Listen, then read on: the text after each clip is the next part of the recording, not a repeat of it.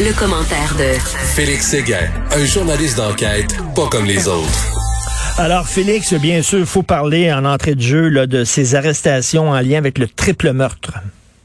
Oui, triple meurtre de Rivière-des-Prairies, euh, survenu il y a quelques semaines. Tu t'en rappelles bien, Richard, c'est ça qui avait donné en partie là, euh, l'impulsion à la ministre de la Sécurité publique et aux forces policières pour bonifier euh, le programme euh, et les escouades là, déjà en place pour lutter contre la violence par arme à feu et la possession et prolifération des armes à feu à Montréal.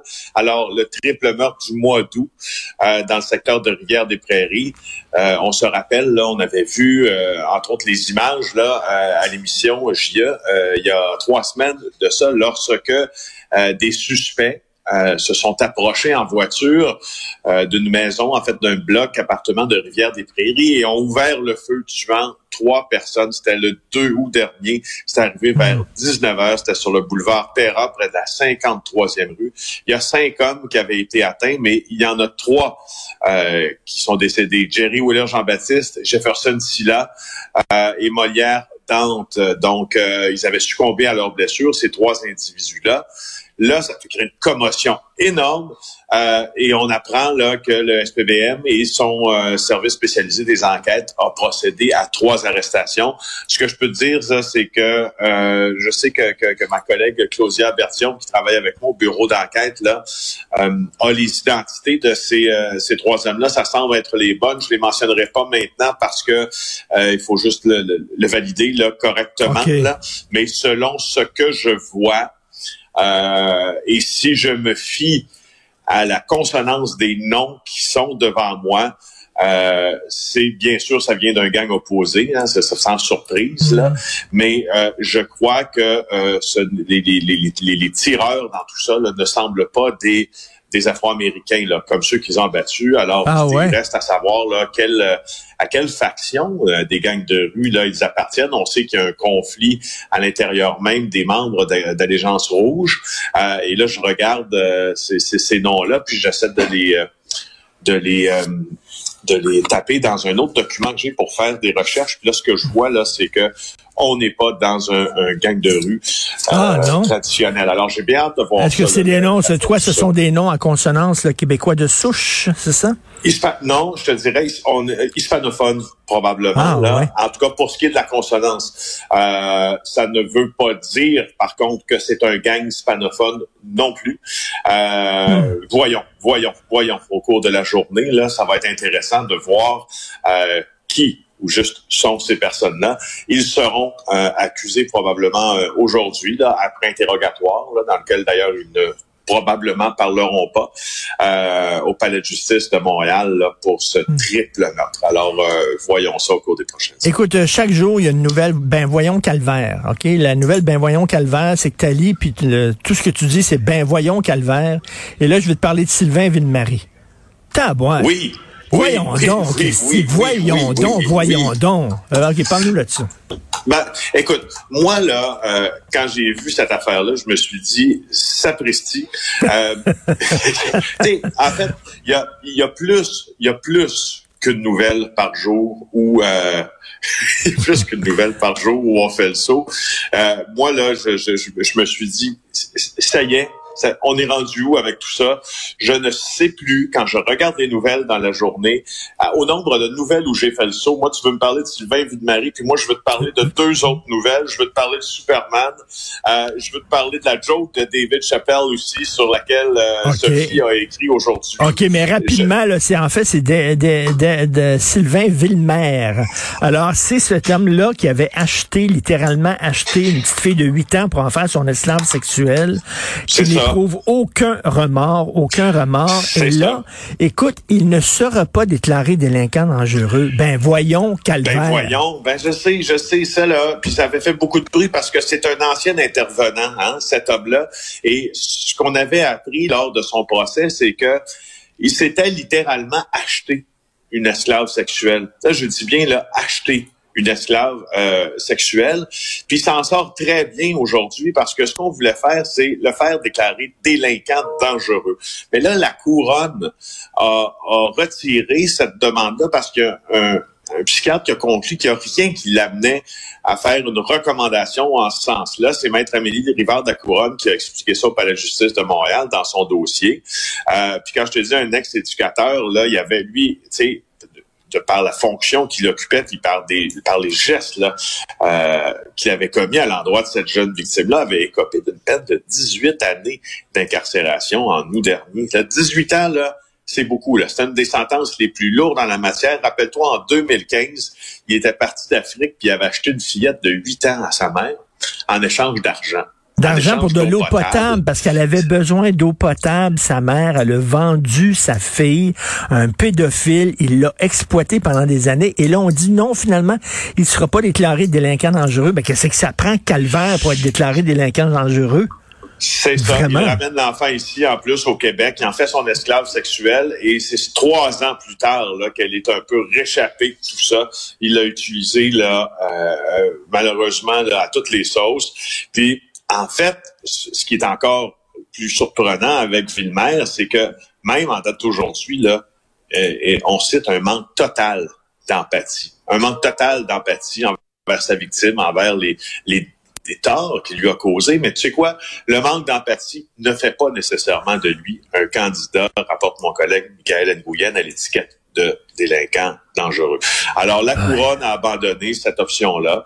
Alors, Villemer euh, va finir de purger sa sentence, bien sûr. En tout cas, toi, toi, toi, tu dis sapristi, moi, je dis calvaire en lisant ça, j'en reviens pas. Écoute, est-ce que tu es un fan de Dave Chappelle? Ben euh, oui, en fait, je dois dire, oui, oui, oui, je dois dire que c'est ça, c'est hérité de ma période Seinfeld, c'est hérité de, de, de, ma période où je regardais beaucoup de stand-up comique américain. Oui, je suis un fan de Dave Et j'ai regardé son dernier spectacle de Closer et c'est drôle, mais vraiment c'est drôle. Et de dire que le gang qu'il a lancé, même pas, c'est même pas un gang, c'est une remarque. En fait, c'est un fait scientifique. Bon Dieu, on vient tous d'une femme, on est tous nés du ventre d'une femme de dire qu'il est transphobe, tu dis, ah, quelle drôle d'époque dans laquelle on vit. Ouais, puis euh, euh, Sophie, euh, ta conjointe rapporte aujourd'hui qu'elle a écouté là, toute l'émission de David Chappelle. Moi, je l'ai vu aussi, puis c'est drôle, hein. Donc là, les les les, les défenseurs des LGBTQ+, et etc. se, se, se, se, portent justement à la défense des, des, des transgenres en disant que Chappelle a tenu des propos transphobes. Tu viens de les citer, sauf que si tu écoutes l'émission au complet, il y a beaucoup plus de nuances. il y a ben beaucoup plus de nuances que ça dans son humour, même si c'est un peu in your face, là, Dave Chappelle, on s'entend. Puis, tu sais, euh, euh, Dave Chappelle ne fait pas de quartier. Dave Chappelle se paie la tête, je regrette, de tout le monde. De tout le monde. Dont, la tête des Afro-Américains aussi, communauté de laquelle il est issu. Là. c'est, écoute, là, c'est une fabuleuse époque. Ben oui, il, rit tout le monde. Et écoute, il rend hommage à une de ses amies qui était transgenre et qui s'est suicidée parce qu'entre autres, elle a fait l'objet d'une cabale sur Internet. Et c'est extrêmement touchant. Donc, je trouve ça très gros. D'ailleurs, parlant de Netflix, tu veux me parler d'une série sur la mafia que je ne connais pas, Vendetta. Ah, mon Dieu, faut que tu... C'est la série à voir présentement sur la mafia. Ah, ouais. Ça raconte... Ah, oui, oui, oui. Ça raconte, euh, ça raconte l'histoire d'une télévision, une petite télévision sicilienne. Mais quand je te dis une petite télévision, là, c'est euh, un gars là qui qui qui, a parti, je veux dire, qui, qui, a, incorporé une station de télévision dans son appartement euh, qui s'appelle Telehata. Est-ce que, euh, excuse-moi, est-ce que c'est une série documentaire? C'est une série documentaire. Euh, donc, il incorpore cette, euh, cette télérato plutôt euh, en Sicile. Lui, il s'appelle Pino Magnacci. Et euh, lui, là, c'était un... C'est pas un journaliste, là, dépeignons pas comme un journaliste, là, mais c'est un gars qui a décidé de combattre la mafia. Et je t'en avais déjà parlé de, de Pino Magnacci, d'ailleurs, parce que Pino Magnacci, il y a quelques années, se fait prendre finalement celui qui, qui, qui pointait le doigt vers la mafia puis qui poursuivait les mafieux de la Sicile puis de tous les villages mafieux se fait pointer du doigt parce qu'il est filmé euh, finalement avec le avec le maire, une caméra qui est cachée dans le bureau du maire d'une petite localité où c'est euh, lui-même qui tente d'extorquer le maire de ville pour pour ne pas parler en mal de lui. Euh, et là, il va, à partir de cet événement-là, va découler un paquet d'autres événements. Magnachi sera traduit en justice pour extorsion, mais aussi il aura lancé plusieurs pavés précédemment. Euh, à l'endroit d'une juge qui était en charge, si tu veux, de statuer sur les avoirs mafieux qui, qui géraient des milliers et des millions et même des milliards de dollars en, brin, en biens infractionnels. Puis les allégations que Magnacci avait formulées à son endroit étaient qu'elle était à la solde de la mafia. Donc le documentaire raconte le combat de Magnacci pour retrouver son honneur, le combat de la juge pour retrouver son honneur, et tout est filmé en Sicile. Les caméras sont admises dans les palais de justice. Oh Franchement, c'est une scène, c'est une, c'est une scène qui se passe à Palerme, c'est une scène qui se passe un peu partout, et ça nous donne un documentaire très vrai. Euh, et des images aussi euh, écoute, tu sais, Magnacci, là, ses archives vidéo sont en VHS. C'est un petit poste de télé, on c'est pas grand-chose. Et je te dis, de voir l'opposition entre ces personnages-là, je veux dire, Magnacci, c'est une caricature. Il a une grosse moustache. Quand je lis l'article du Guardian qui qui parle justement, qui, qui, qui fait ben, en partie l'éloge, mais un, peu la critique aussi de ce documentaire-là. On dit, il a l'air tout droit sorti d'un film de, de Pixar avec sa grosse moustache. Il enchaîne des cigarettes, un chain smoker, il enchaîne des cigarettes une après l'autre. C'est un drôle de personnage. Puis ce qui est intéressant, moi j'aime beaucoup les documentaires où on, on utilise une courbe dramatique quand, puis pour quand on, on, a de la misère à cerner les personnages. Puis pendant les premiers épisodes, on cerne très mal les personnages. On dit, écoute, Maniaci, as-tu vraiment, as-tu vraiment extorqué ce maire-là? Il a été filmé. Qu'est-ce qu'il voulait faire? La juge est-elle vraiment tout croche?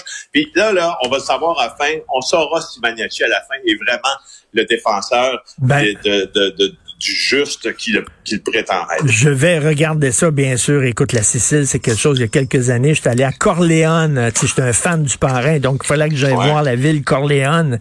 Et euh, il y a un musée de la mafia à Corleone et c'était incroyable. Tu voyais tous les dossiers qu'on avait amassés sur les grands mafieux siciliens. Ça partait du plancher, ça montait jusqu'au plafond, plein de dossiers et des gens euh, qui travaillaient au musée. Ce sont des gens de Corleone qui nous parlaient de de tout le mal que la mafia faisait en Sicile, des gens qui ont perdu des, des, des frères, des sœurs, euh, des, des, des proches, des amis euh, abattus par la mafia. C'était euh, tout à fait fascinant. Donc, on va regarder ça. Vendetta.